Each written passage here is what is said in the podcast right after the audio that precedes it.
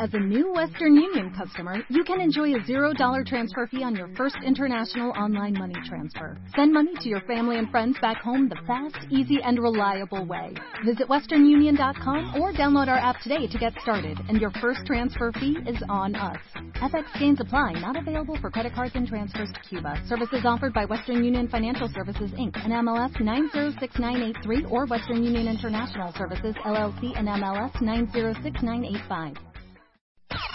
128 cosas que tienes que dejar de hacer este 2016. Deja de buscar la felicidad en algo o en alguien. Deja de perder el tiempo en internet. Deja de andar a mil por hora todo el día. Deja de pensar que no estás listo. Deja de asfixiar a tu pareja. Deja de rogarle a quien no te pela. Deja de sentarte con la cartera en la nalga. Deja de tragar como una boa. Lo que ya no hay que hacer right now. Revista MOA. Las 128 cosas que tienes que dejar de hacer en 2016. Más cómo acoplarte sexualmente en pareja. Las virtudes de ser introvertido. Deja de arrastrar tu pasado. Aprende a soltar. Más 160 páginas de amor, ciencia, salud, fuerza e inspiración para este 2016. Una revista de Marta de Baile. Estás escuchando lo mejor del año. Con Marta de Baile. Continuamos. Antes que nada, quiero pedirle a Sara, tiene 44 años, tiene dos años de haber sido diagnosticada con algo que se llama ataques de pánico. Check. Ataques Check. de pánico. No estás sola, Sarita. A ver, descríbele a todos los cuentavientes un ataque de pánico. Hola, Marta. Para empezar, dime dónde estabas. Estaba en el trabajo y de repente me empecé a sentir con náuseas, con ganas de ir al baño. Las manos se me empezaban a calambrar y un miedo que no puedes describir. O sea, no es un miedo normal. Yo decía, la presión me está bajando, los niveles de azúcar. Me fui, me tomé un refresco, mm, seguía entre más avanzaba el tiempo, más nerviosa me ponía, entonces sentía que más me va a dar algo, este, me voy a morir aquí en la oficina, este, no quería decirle a mis compañeros porque me daba pena, las manos se me empezaban a engarrotar, yo dije, me va a dar un ataque, este, ¿qué me está pasando? Me fui a encerrar al baño, me fui a echar agua en la cara, a respirar, no se me pasaba. De ahí le marqué del celular a mi esposo, me siento mal, estoy en el baño de la oficina, como trabajamos en el mismo lugar, subió a verme y de repente ya estaba rodeado de no sé cuántas personas, unos dándome aire, poniéndome alcohol, me tomaban la presión y me decían, es que estás bien o la presión no es nada, respira tranquila, pero pues mientras más me decían, más nerviosa me ponía. Hasta que después de un rato, solito empezaron a ceder los síntomas, pero con una sensación de miedo espantoso. Y te tocas el pecho. Sí. Claro. Estoy impresionada de la cantidad de cuentavientes aquí en Twitter que dicen, yo he padecido de ataques de pánico. Es una enfermedad real y necesitan ser diagnosticados y tratados. Y por eso invitamos al doctor Edilberto Peña, es neuropsiquiatra, es maestro en ciencias médicas y director de investigación del INCIDE, que es el Instituto de Neurociencias, Investigación y Desarrollo Emocional. Esto es real. Esto es real, es una enfermedad real, Marta, pero, pero, pero, pero, y lo habíamos platicado hace un poquito fuera del aire, un ataque de pánico no hace el diagnóstico de trastorno de pánico. Todos tenemos la posibilidad de tener un ataque de pánico alguna vez. El campeón mundial y que nos da de comer a todos los psiquiatras es el segundo piso del periférico. Una cosa chula de preciosa. ¿Sabes quién no puede? Mi hermana Eugenia llegó llorando un día aquí porque dijo, es que no puedo manejar en el segundo piso. No. Y se pone muy mal. El pero muy segundo mal. piso es el paradigma de la pérdida total de control. Lo que le pasa en la cabeza al paciente que tiene un ataque de pánico es la necesidad imperiosa de tener control de las cosas. Sientes que te vas a morir, que te va a dar un ataque cardíaco. Y el segundo piso es maravilloso. ¿Por qué? Porque no tienes salidas, estás alto, hay coches por todos lados y no te puedes frenar, no te puedes orillar, no puedes hacer nada. Ahí te quedas. Es lo mismito. Antes eran los elevadores, que eran cosas chulas de preciosas. Cuando se quedaban atorados, entonces venía todo el problemón de los ataques de pánico. Pero, les repito, un ataque de pánico, todos tenemos derecho a hacer uno. Sí. Si hago más de tres en un mes, ya tengo el diagnóstico de trastorno de pánico y tengo que ir al doctor porque no se me van a quitar, me van a seguir dando. Y el segundo síntoma maravilloso que viene con todo esto es el miedo anticipatorio, que ahorita con Sara lo podemos describir muy bien.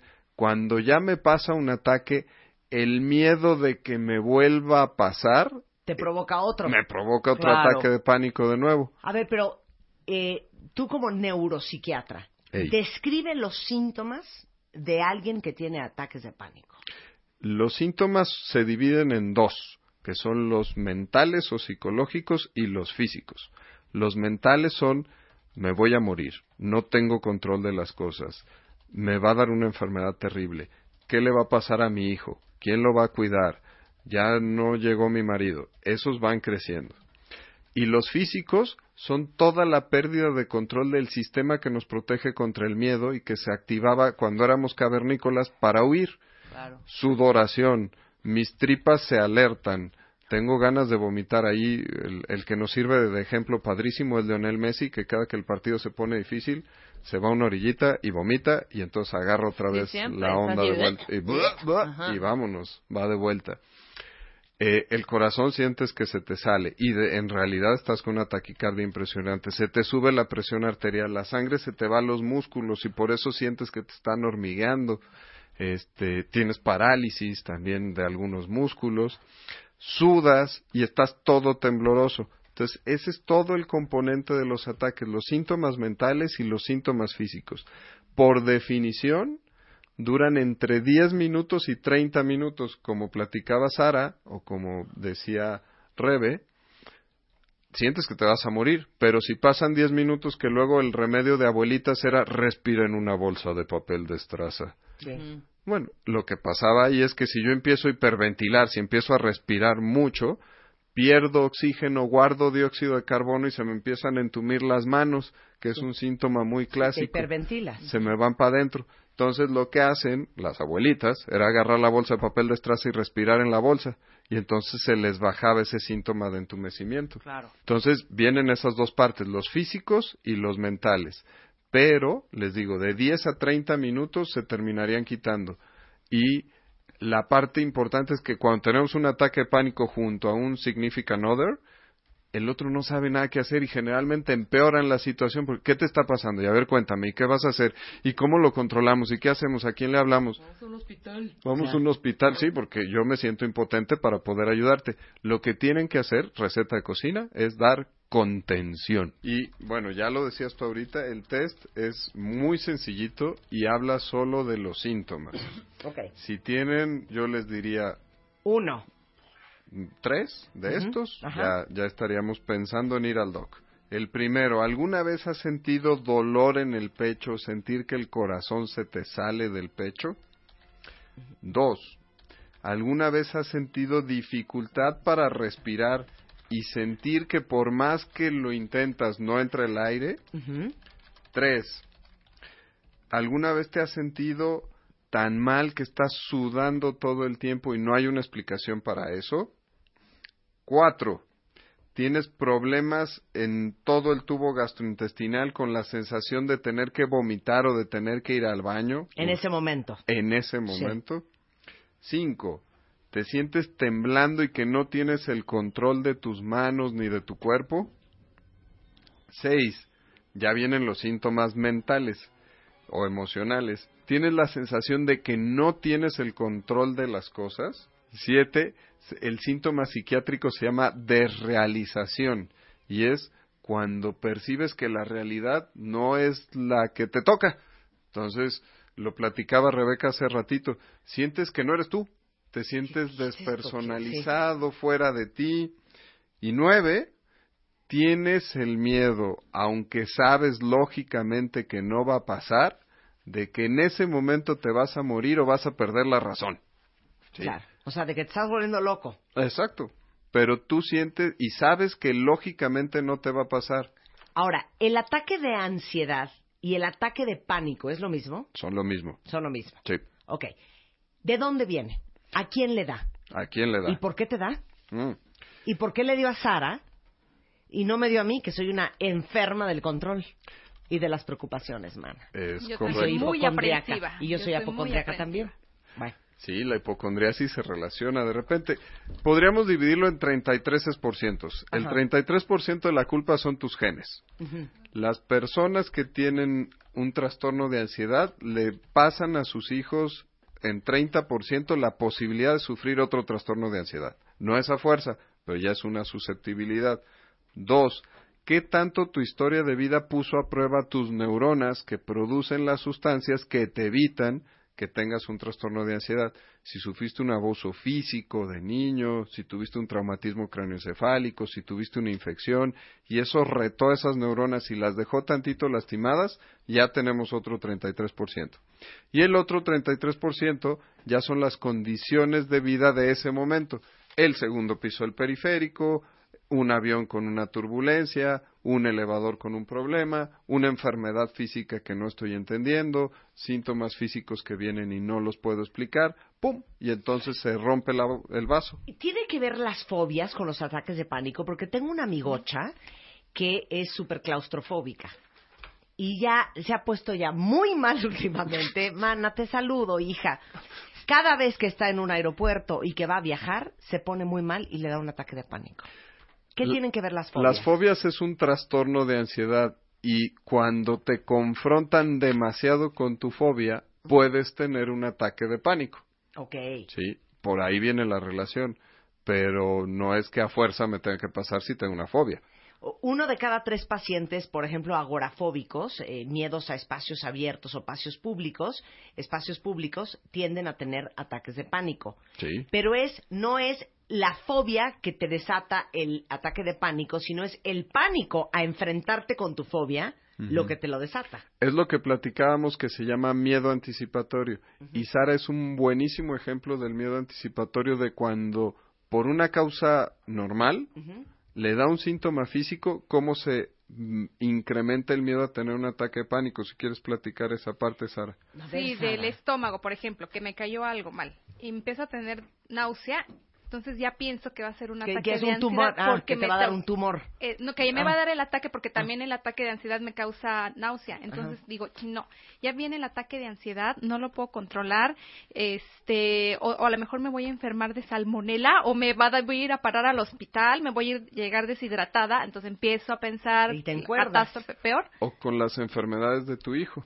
Ay, también, que, eh, o sea, veo, veo una enfermedad y ya me pienso que ya le va a dar a mi hijo, que si estará bien o que si no le va a dar cáncer o le va a, hacer- va a tener un tumor, o sea, cosas que no tienen ni por qué pensarlas, ¿no? Realmente, gracias a Dios mi hijo está sano, pero, o que le dio una gripita, bueno, ya estoy llevándolo No, le va a dar neumonía, Dios mío, se me va a morir, y si le da meningitis. sí, sí, sí. sí, Pero, sí. oye, estoy traumada. A esta altura el pediatra de, de Sara ya es mi paciente.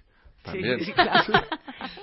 Entonces, esa obse pero entonces somos obsesivos también. Sí, así como las fobias se pueden combinar en la punto máximo con un ataque de pánico, tener ataques de pánico se puede combinar con desarrollar ideas obsesivas, como las que platicábamos con Sara Chin. Se podrá enfermar mi hijo. Híjole, si se muere mi marido, ¿qué vamos a hacer mañana? Y entonces esas ideas se meten, se meten, se meten, se meten, y eso se va convirtiendo en un círculo vicioso que retroalimenta tus ataques de pánico. Y si no andas bien controlada, en ese momento, ¡pum!, te pega otro ataque de pánico. Ok, ahora, ¿le da más a los hombres o a las mujeres? casi por igual, un poquito más de ventaja para las mujeres, en que les pueda pasar un poquito más. Lo chistoso, bueno, ni tan chistoso me dirán los pacientes, es que generalmente pasa en edades productivas, o sea, no le da tanto a los niños, no le da tanto a los viejitos, le da a la gente que anda en la calle y que anda chambeando y que tiene que producir y tiene que cuidar familias y tiene cosas por hacer. Claro, los que estamos expuestos en la vida. Es correcto. ¿Y por qué te da más? Da mucho manejando. Da mucho en todas las situaciones donde no puedes tener el control de tu salud y de tu emergencia. El avión. ¿Para dónde corro? No, bueno. A mí, una vez ya no me dio un ataque de pánico, pero se me iba a reventar un oído adentro de un avión y pensaron que era un terrorista y ya me querían bajar porque andaba caminando por todo el pasillo. El segundo piso del periférico, los elevadores, eh, el tráfico. Muchos de mis pacientes, ha- hay una muy mona, por cierto, que le mando un saludito, que el punto es, toda su vida la determinaba Waze. De acuerdo al tráfico. Y si no, no llegaba a chambear, hasta que Waze le decía que podía pasar. Entonces, esas situaciones donde no tienes el control es donde es material fértil para el ataque. ¿Y hay niños a quien les puede dar ataque de pánico? Sí.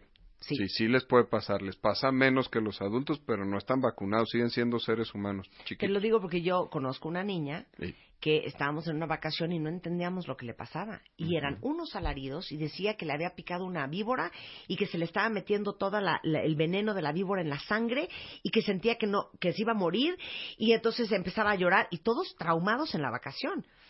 Corte A, la llevaron con un psiquiatra y la diagnosticaron con trastorno eh, obsesivo-compulsivo Sí. y con ataques de ansiedad. Y tiene ocho años. Sí, pero, Pues sí puede suceder para que sí pelen a sus hijos cuando si se les ponen así.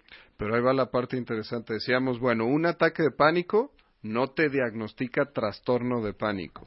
Pero si ya tienes más de tres y se combina con ideas obsesivas y se combina con fobias y con miedo anticipatorio, tienes que ir al doctor. No se te va a quitar echándole ganas. Sara es un ejemplo de que iba con no sé cuántos internistas. ¿Y qué te decían los internistas? No tienes No tienes nada, cuando te pasa eso, tómate un refresquito, respira. Y yo decía, puta, o sea, si fuera eso, ya lo Claro, hubiera. claro, porque tú acabas con el neurólogo, con el gastroenterólogo, con el Con oncólogo, todos los doctores. jurando que te, va- que te está pasando algo. Y el consejo más padre que dan los doctores que es relájate. Respira, no pasa nada. Digo, si pudiera hacerlo, créanme que lo No. hubiera hecho. O Claro, sea, claro. Sí, entonces las neuronas que ya no están produciendo esas sustancias y que ya se vieron muy retadas, no van a volver a jalar. Cuando ya te dieron más de tres en un mes, no van a jalar. Pero espérame, no has explicado la parte fisiológica de un ataque de pánico. Se te bajan los niveles en el lóbulo frontal derecho de serotonina y de noradrenalina. Y eso se comunica a una partecita muy eh, primitiva de nuestro cerebro que se llama amígdala. No es la anginota que Sí. tenemos acá en la garganta. Y la amígdala está ahí porque desde cavernícolas nos teníamos que defender de los pterodáctilos. Entonces empiezan las ideas repetitivas del miedo en el frontal derecho porque no tengo noradrenalina y serotonina y entonces se prende la amígdala y empieza a disparar como si me fuera a comer un pterodáctilo. Y entonces ahí es donde viene toda la sintomatología del ataque de pánico. ¿Cómo se trata un ataque de pánico? En el momento agudo tienes que dar algo que lo quite. Y eso son las benzodiazepinas, que tú eres campeona mundial en decir aquí al aire todas, el tafil, el ativan, el valium, el lexotan, el ribotril. El ribotril. eh, llévelo, llévelo, güera. Esos nada más sirven para el momento del ataque, no son tratamiento. Es como si tuviera una infección sota en la garganta y me tomo dos aspirinitas, me van a hacer sentir bien, Sí. pero no me van a curar. Entonces, ahí hay que dar, al vecino que tenga yo al lado, me tiene que dar contención. Es lo que tiene que darme. ¿Pero Todo qué- va a estar va a decir? bien, mamita, todo tranquilo, un abracito, No un vasito nada, de agua. tranquila. No averiguar, no somos doctores, no vamos a resolver la crisis, no hay que dar terapia de choque en la crisis. Y entonces, después de eso, de quitar el momento agudo de la crisis, hay que ir a tratamiento con medicamentos que mejoran la serotonina y la noradrenalina. ¿Qué son qué? Antidepresivos. Antidepresivos, Antidepresivos. cierto tipo de antidepresivos que sí funcionan para los trastornos de ansiedad. En el caso de Sara, nos ha ido muy bien. ¿Qué con- tomas? Di ¿Qué las tomas? Aropax. Aropax. Es como el Paxil. Ok. y este nos ha funcionado muy bien, pero lo interesante, por ejemplo, en el caso de Sara es que hay un grupito de un 10% de pacientes que no se curan después de un año. Y eso quiere decir que porque las neuronas ya se cansaron y entonces con Sara ya hicimos un par de pruebas de quitarle la medicina y regresaron los ataques. Uf. Selles de ese 10% que le damos ¿cuánto? Un cuartito de pastilla en las noches. Y Y con ya. eso ya feliz. estás Sí. del Aropax. Sí, hay gente que toma muchas más vitaminas todos los días porque siempre viene el reto de doctor, no quiero que me mediques para toda la vida. Mira, dice Oscar, es horrendo porque sientes que viene el miedo y sabes que debes calmarte, pero como no te puedes calmar, entonces te da más miedo Sí. y entonces es un círculo vicioso espantoso. Horrible. Sí, exacto. La taquicardia la quieres controlar y al contrario, estás tú como estás tan estresado, es más así. Pero dime una cosa, Edilberto, ¿qué pasa si tienes ataques de pánico y cero vas al psiquiatra y cero te medicas y súper te vale? Eh, como tu amiga agorafóbica se empiezan a encerrar más en su casa y modifican toda su vida No para salen. tratar de protegerse. O, como platicábamos con Rebe, te vas de viaje y buscas un hotel que esté al lado de un hospital. O si Yo tenía una amiga así. O sea, de voy a México. Bueno, ya sé tu hotel. Sí, eh, ¿cuáles son los que están cerca de, de un hospital? Y yo, bueno, ya la conocemos, pues tal, tal, tal, tal, ¿no? O de viajar igual cerca de un centro o una clínica o De algo salud. que haya un doctor. Ajá. Sí, Imagínate. tal cual. O nos piden que luego los doctores viajemos por avión con los pacientes, como alguien que O conocemos. En Claro. restaurantes al lado de la puerta. Ahora, dime una cosa, Edilberto, ¿ves niños tú? Sí, Sí ves niños. sí vemos niños Es con que sí todo háganle esto. caso a sus hijos, ¿eh? porque claro que pueden dar ataques de pánico y ataques de ansiedad, o como los quieran llamar, porque es lo mismo. O para la gente que es obsesiva compulsiva, deberíamos hablar de la obsesión compulsión un día. ¿Quieres testimonial? Traemos. Sí, bueno, si quieres yo te puedo servir de testimonio también. como, con mi, como mi Pero mamá. les voy a decir una cosa, para el que escribió ahorita, que tiene todos los síntomas mentales, pero no los físicos. A mí no me da el ataque de ansiedad, pero mi cabeza está Uy, en sí. una obsesión con un solo tema y es espantoso. Y cuando es el tema de salud, Somos trágicas, dramáticas, somos trágicas, horribles. trágicas, horribles. trágicas, y Eso- es eso horrendo quítanoslo. ser obsesivo compulsivo. ¿No? Bueno, eh, el doctor Edilberto Peña, eh, como se los dije al principio del programa, es neuropsiquiatra, es maestro en ciencias médicas, director de investigación del Instituto de Neurociencias, Investigación y Desarrollo Emocional del INCIDE. Y si lo quieren contactar, puede ser a través de Twitter en arroba INCIDE México, en INCIDE-medio salud-medio mental, En Facebook.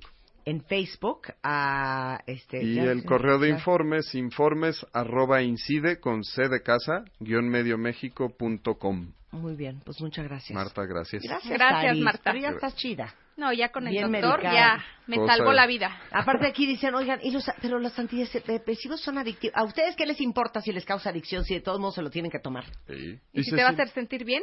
Claro. A grandes males, como decía mi abuela, grandes remedios. A darle. Exacto. Y aquí no es de echarle ganas. Si es un desbalance químico, Sí. ¿no? Y sufren un chorro. Y sufren un chorro. Muchas gracias, Edilberto. Gracias. Un placer tenerte aquí. Estás escuchando lo mejor de Marta de Baile. Ya volvemos. 128 cosas que tienes que dejar de hacer este 2016. Deja de buscar la felicidad en algo o en alguien. Deja de perder el tiempo en internet. Deja de andar a mil por hora todo el día. Deja de pensar que no estás listo. Deja de asfixiar a tu pareja. Deja de rogarle a quien no te pela. Deja de sentarte con la cartera en la nalga. Deja de tragar como una boa. Lo que ya no hay que hacer right now. Revista MOA. Las 128 cosas que tienes que dejar de hacer en 2016. Más cómo acoplarte sexualmente en pareja. Las virtudes de ser introvertido. Deja de arrastrar tu pasado. Aprende a soltar. Más 160 páginas de amor, ciencia, salud, fuerza e inspiración para este 2016. Una revista de Marta de Baile.